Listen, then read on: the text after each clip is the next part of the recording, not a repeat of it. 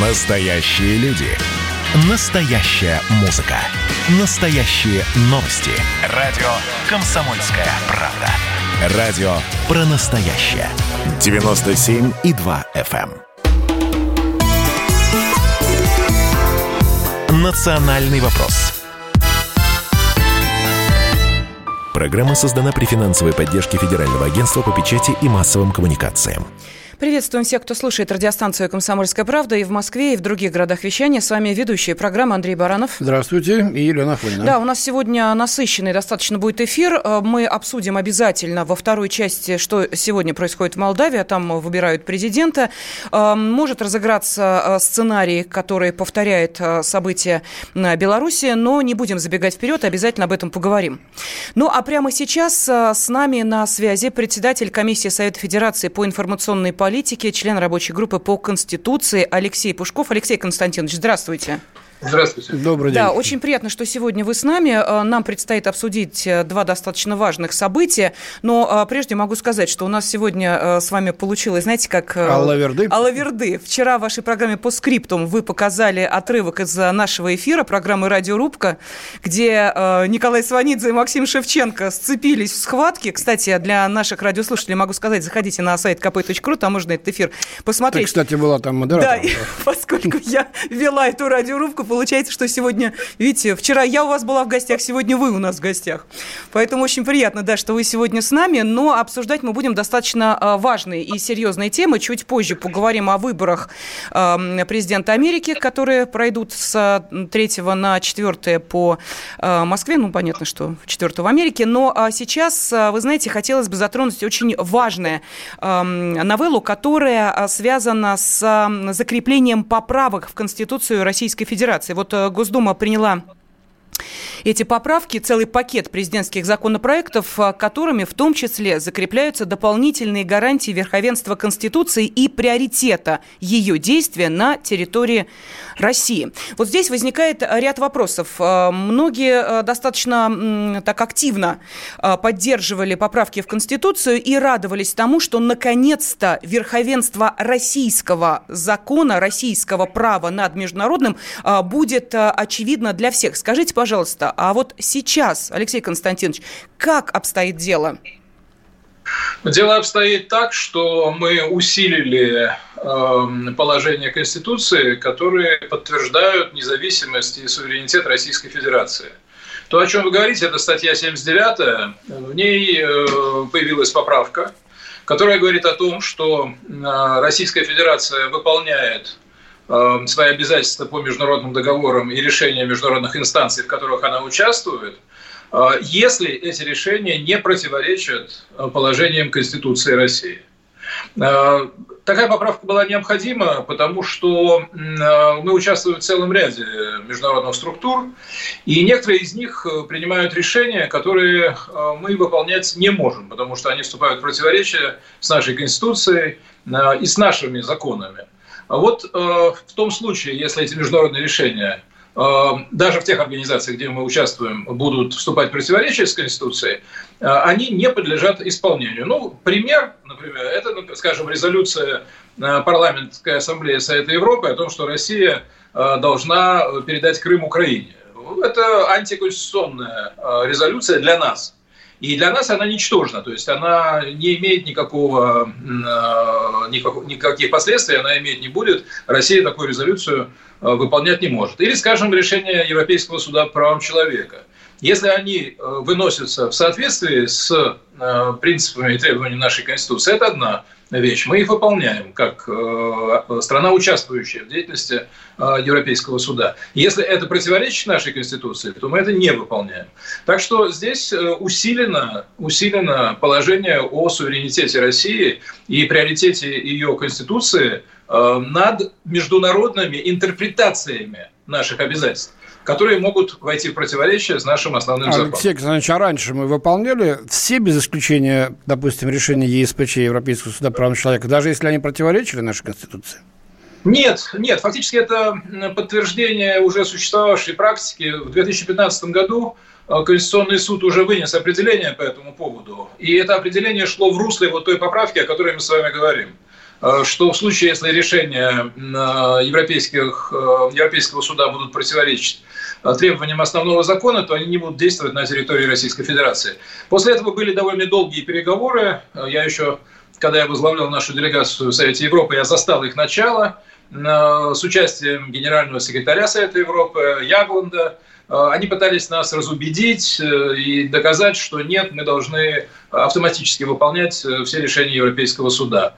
Но мы настояли на своем. Сейчас мы включили это положение в Конституцию. И, на мой взгляд, европейские страны, да и международное сообщество воспримут это как состоявшийся факт. Будут, конечно, какие-то критические голоса, какие-то рекомендации изменить Э, это положение, но э, с тех пор, как э, общенародным голосованием поправки были поддержаны, я не вижу здесь понятно. у наших критиков ни малейшего шанса. Понятно, с ЕСПЧ понятно. А вот такая структура, как Международный главный суд в Гааге, или вот временные структуры, допустим, вот Международный трибунал по Амстердаме, по Боингу малазийскому, здесь как?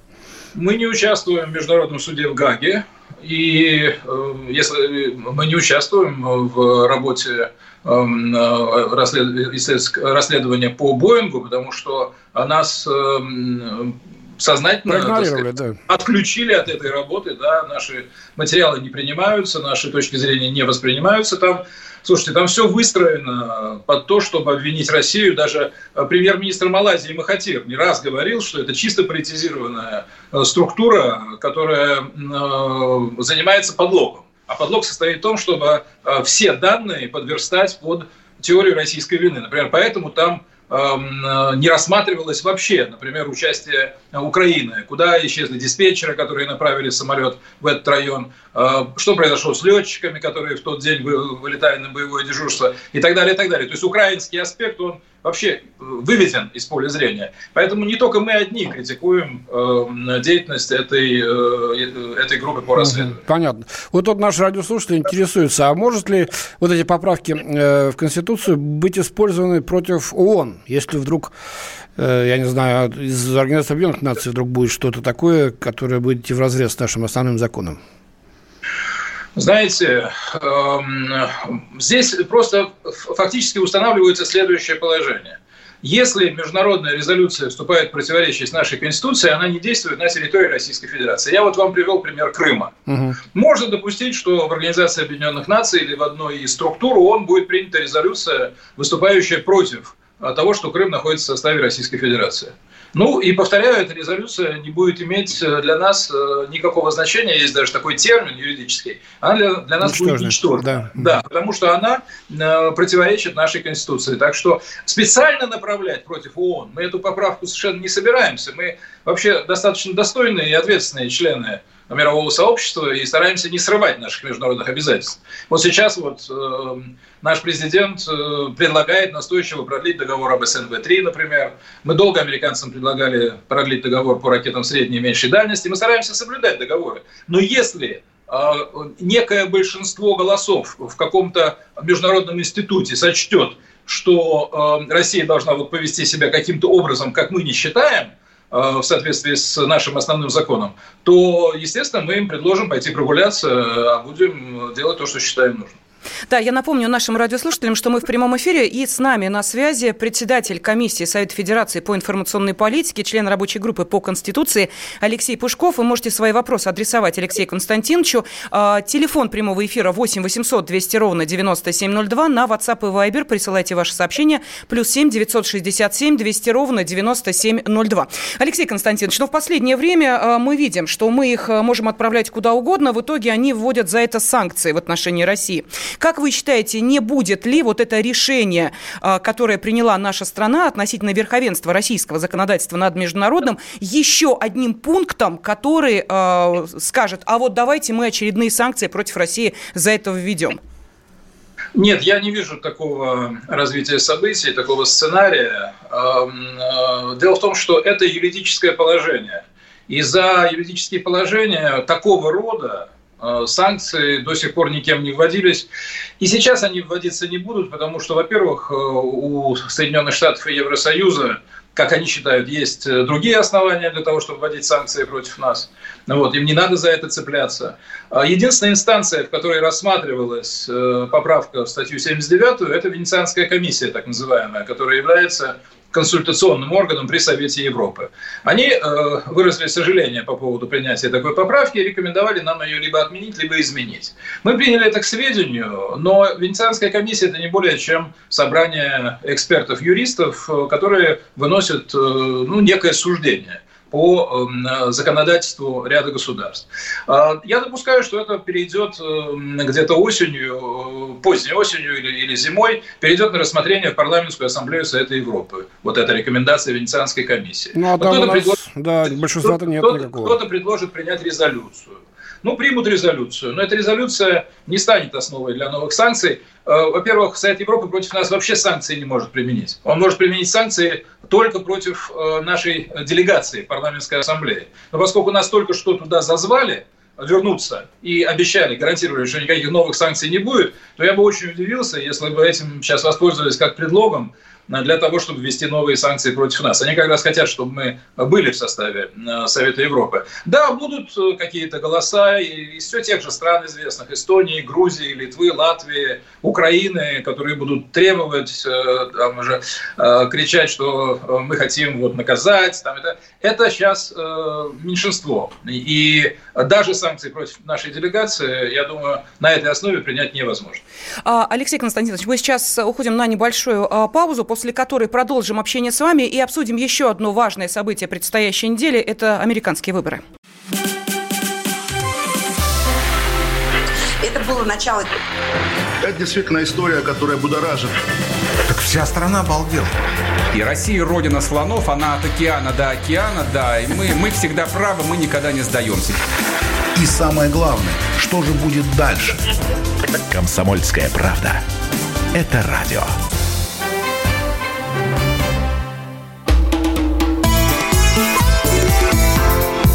«Национальный вопрос»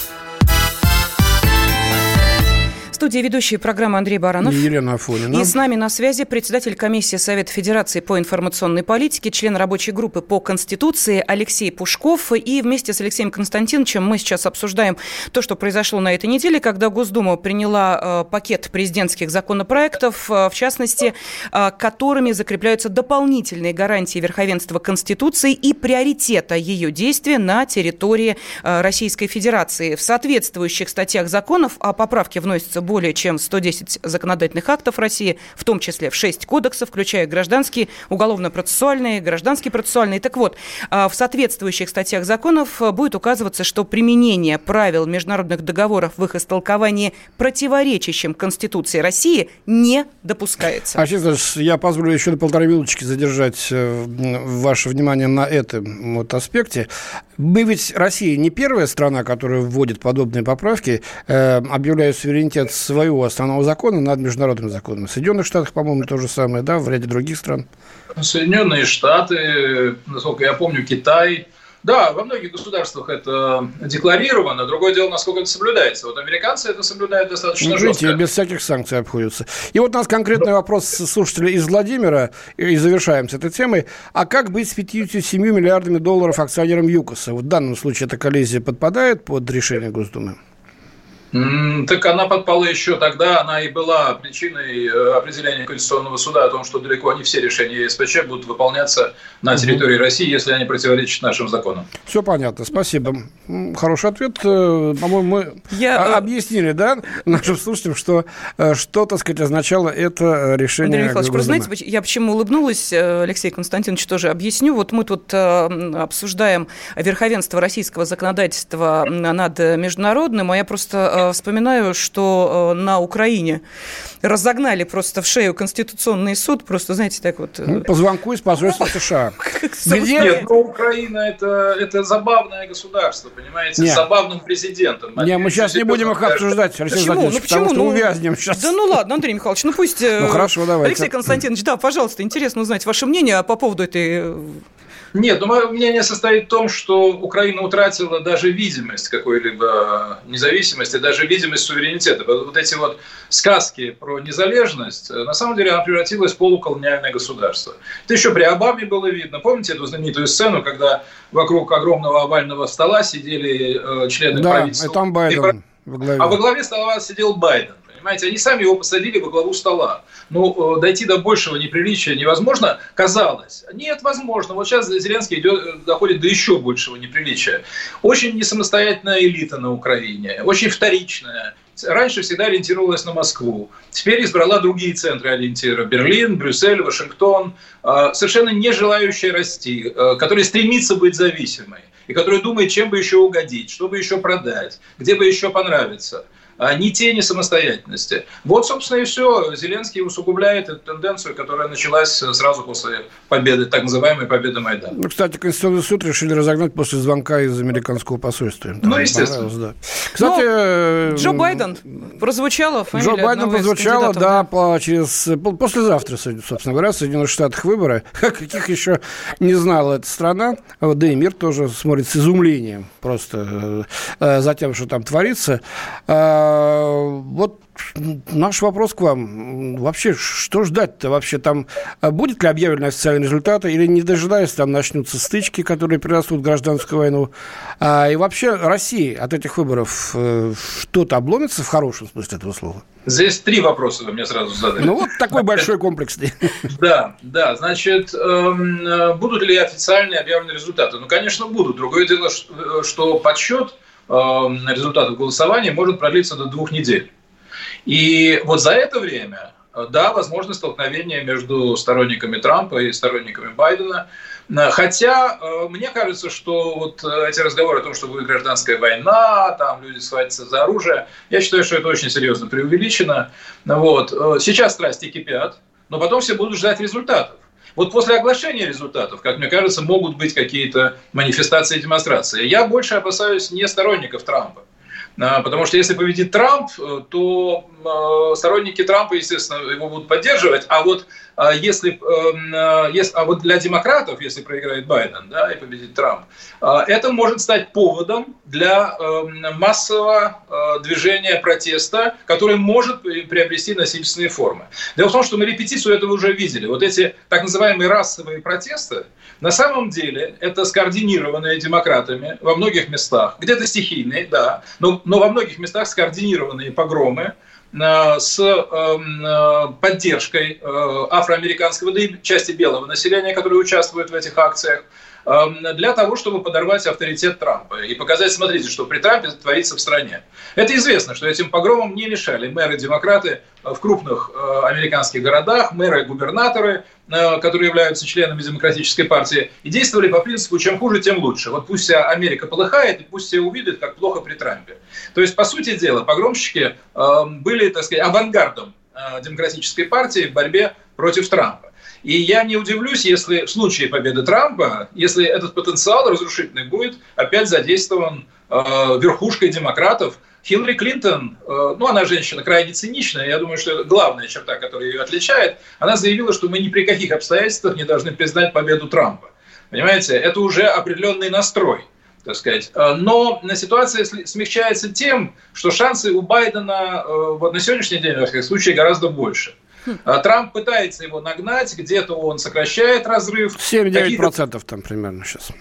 Э, какие-то крупные штаты, э, например, Техас, собираются голосовать в большинстве своем за, за Трампа. Может быть, Флорида. Э, но по всей стране все-таки отрыв пока сохраняется. Если не будет какого-то чуда социологического, когда придут голосовать молчащие американцы, не участвующие ни в вопросах, никак себя не проявляющие, но вот придут и все проголосуют за Трампа, тогда, да, в последний момент он может, как выражался Черчилль, вырвать э, победу из челюстей поражения. Но для этого, как я э, только что говорил, должно произойти социологическое чудо. А пока оно не просматривается, но осталось еще несколько дней. Но ведь, э, Алексей Константинович, э, все-таки вот со стороны, когда смотришь, э, ну ладно, к Трампу более-менее привыкли, ко всем его выходкам, шуткам, к стендапам и прочему. Но то, что творит Байден, не ведая того, что творит, ну, со стороны это выглядит, ну, простите меня, даже не комично. Это выглядит уже клиническим случаем. Ну, когда человек заявляет на полном серьезе, что я муж Байдена – сам Байден, понимаете? Или там э, начинает вспоминать, кто у него там э, жена, кто сестра, э, забывает, где он находится и куда он вообще баллотируется. Но это, простите, это что? Америка не видит, кого она выбирает? Америка, которая стоит за Трампа, прекрасно это видит и подчеркивает, и это передают те средства массовой информации, которые поддерживают Трампа. Тут Байден вообще заявил, что ему удалось создать самую мощную и эффективную кампанию по фальсификации американских выборов. Ну вот, знаете, ну что, что, человек вот заговорился, почему-то сказал слово фальсификация. Понятно, что Байден не вполне годится на президента. Но, э, как говорится, на переправе коней не меняют. Демократы его выдвинули. Для него эта кампания избирательная чрезвычайно напряженная. Ну вот. Он не выдерживает напряжения. Хотя надо сказать, что э, дебаты и те, и другие он провел без серьезных ляпов вот такого рода, а, что, конечно, ему несколько помогло. Но ставка делается, как мне кажется, не на то, что вот Байден будет прям очень хорошим президентом. Он, может, вообще будет декоративным президентом, а править э, будет э, э, некий коллективный Сорос, понимаете, при нем. И, может быть, основная роль будет у вице-президентши у этой дамы, очень активной и очень амбициозной Камалы Харрис. Самое важное – свалить Трампа. Вот основная задача. И сейчас вот кого угодно, понимаете, э, демократы могли выдвинуть, и э, все силы были бы брошены на то, чтобы поддержать этого человека. Э, более того, э, Трамп настроил против себя довольно многих американцев в своей реакции на э, эпидемию коронавируса. Он сначала отрицал, что это серьезно, а потом э, стал обвинять Китай, спохватился поздно, и многие его обвиняют в том, что вот эта эпидемия приняла такие колоссальные масштабы, более 9 миллионов зараженных, а многие обвиняют в этом Трампа. Так что Трамп допустил очень серьезную ошибку, и многие люди сейчас будут голосовать за Байдена просто потому, что они не хотят видеть Трампа на посту президента, а не потому, что им нравится Байден. Я считаю, что Байден это слабый президент, даже Нью-Йорк Таймс, который его поддерживает, на днях написала, что он э, не идеальный кандидат. Э, в устах Нью-Йорк Таймс это звучит, что он очень слабый кандидат. Это вот так надо понимать. Но другого у нас нет, они написали. Да, и мы будем поддерживать этого. Да, поэтому это выборы не за Байдена, как вот мне кажется, а в основном против Трампа. Вот в этом смысл этих выборов для всех тех, кто стоит в оппозиции действующему президенту США. Хорошо, допустим, побеждает Байден. Что ждать России в этом случае? Ухудшение и так э, деградирующих до нельзя наших отношений или там да, посмотрится наконец что-то позитивное? Да, вполне возможно. Вполне возможно, потому что а, во-первых, Байден э, не раз выступал с э, весьма агрессивными заявлениями в адрес России. Я лично слышал два его выступления на конференции по безопасности в Мюнхене, где он отмечался на российской теме и оба раза очень жестко и нелицеприятно в наш адрес. А Трамп, как вы знаете, напротив, всегда риторически, во всяком случае, подчеркивает необходимость наладить отношения да. с Россией и договориться с Путиным. Да. Вот Байден такого даже не говорит. Он говорит прямо противоположное, что мы должны сдерживать Россию, мы должны принять меры, мы должны ее наказать. Там. И вот недавно, последнее его заявление телеканалу CNN, что главным врагом Соединенных Штатов на мировой арене является Россия. Да. Я бы не стал к этим словам относиться так, знаете, легкомысленно. Я считаю, что они отражают определенный настрой, определенный тип мышления. Это первое. Второе, э, с учетом того, что он представляет вот эту широкую Алексей э, Константинович, либераль... прошу прощения, мы сейчас уходим на э, рекламу новости середины часа. Можно ли будет продолжить с вами общение буквально через пять минут? Надеюсь, что да, вы согласны. Спасибо большое. Каждую субботу в 9 утра и каждое воскресенье в 8 вечера Михаил Антонов подводит музыкальные итоги недели. Вы голосуете за любимые песни, а мы ставим их в эфир. Хиты, раритеты, каверы, музыкальные новинки, интервью со звездами и песни от ведущего. Поднимались Иваны, ни свет, ни заря. Настоящий хит-парад на радио «Комсомольская правда». По субботам в 9 утра и в воскресенье в 8 вечера. Включайтесь.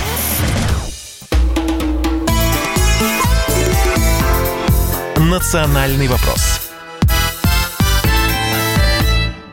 студии ведущие программы Андрей Баранов. И Елена Афонина. И с нами на связи председатель комиссии Совета Федерации по информационной политике, член рабочей группы по Конституции Алексей Пушков. И вместе с Алексеем Константиновичем мы сейчас обсуждаем предстоящие на следующей неделе выборы президента Соединенных Штатов Америки. Вы скажете, где Америка и где мы, но мы понимаем, да, большая политика, она эм, таким образом устроено, что то, что происходит за океаном, в том числе отражается и на нашей стране. Поэтому, а, если у вас есть а, комментарии, вопросы, можете их отправлять на WhatsApp и Viber, плюс 7 967 200 ровно 9702. Ну, а мы продолжаем. Да, вот сейчас некоторые ваши комментарии зачитаю, их очень много, я вот выбрал три наиболее таких. Ничего там, там в США не обломится хорошего нам, глобалисты мы не нужны, пишет Константин.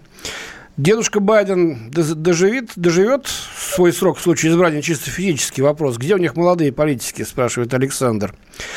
И вот задает вопрос Михаил. Будут ли республиканцы готовить импичмент в случае проигрыша Трампа за давление на власти Украины, приостановить финансовую помощь, если не уволят генпрокурора? Вот такие вот вопросы. Спасибо, продолжаем принимать. Да, Алексей Константинович, ну а с вами, собственно, мы обсуждали э, очень важную э, тему, которая касается будущего президента. Что, чего ждать от Трампа, мы знаем. Четыре года все-таки э, с этим президентом американским прожили бок о бок. Чего ждать от Байдена? Вот если он побеждает, то чем это может э, обернуться для наших отношений? Я уже сказал, что в отличие от Трампа у Байдена есть э, русофобские рефлексы, и он назвал Россию э, самым главным врагом Соединенных Штатов на мировой арене, и это не предвещает ничего хорошего. Есть еще два аспекта, которые бы я выделил. А, второй аспект – это то, что Байден, который профессионально занимался Украиной в администрации Обамы, фактически был назначен Обамой прокуратором Украины, э, смотрящим от Соединенных Штатов, может начать гораздо более активно увлекать э, Украину в военную деятельность США в систему американских военных союзов. Вот это предвидеть можно. Трамп относился к Украине прохладно. Он считал ее основным источником проблем и трудностей. А, а вот для Байдена Украина это нечто, что можно разыграть против России. И если, скажем, Украину в НАТО принять сейчас нельзя, потому что это вызовет сопротивление со стороны европейских членов НАТО, то э, сделать ее де-факто членом НАТО или близким военным союзником Америки, я думаю, что э, в администрации Байдена есть люди, которые вынашивают такие планы. Да и сам Байден может к этому склониться. И третий момент, э, который сейчас только начинает просматриваться, но сыграет свою роль. Дело в том, что Байден идет от коалиции Э, большой коалиции меньшинств американских. Там и расовые меньшинства, там и сексуальные меньшинства, и всякие другие меньшинства. И эта коалиция имеет ярко выраженную ультралиберальную идеологию. Вот эта ультралиберальная идеология, носителем ее является кандидат вице-президента Камала Харрис – Э, которая э, выступает активно за однополые браки и так далее. И вот здесь я предвижу, что э, новая американская администрация может одним из направлений своей деятельности Э, сделать э, распространение вот этих ультралиберальных ценностей на остальную планету с участием международных организаций и так далее, и так далее. И вот здесь, конечно, э, они столкнутся не с либеральной Европой, которая это проглотит легко, а вот с нами, потому что у нас только что в Конституцию был внесен пункт, что брак – это союз между мужчиной и женщиной, и вообще мы страна, которая придерживается ценностей традиционного типа. Вот здесь я предвижу новое направление для возможного и идейного, и политического столкновения столкновения с Соединенными Штатами. Ну, вот видите, как мы красиво с вами закольцевали, да, то, с чего начали, собственно, о том, что у нас теперь э, верховенство российского э, права Конституции над международным. И если э, будут возникать вот такие вопросы, признавать ли однополые браки и прочее, прочее, прочее, у нас свой ответ уже готов. Спасибо огромное. С нами на связи был председатель комиссии Совет Федерации по информационной политике, член рабочей группы по Конституции Алексей Пушков. Ну, а мы продолжаем. Радио «Комсомольская правда». Присоединяйтесь к нам в социальных сетях. Подпишитесь на наш канал на YouTube. Добавляйтесь в друзья ВКонтакте. Найдите нас в Инстаграм. Подписывайтесь, смотрите и слушайте. Радио «Комсомольская правда». Радио про настоящее.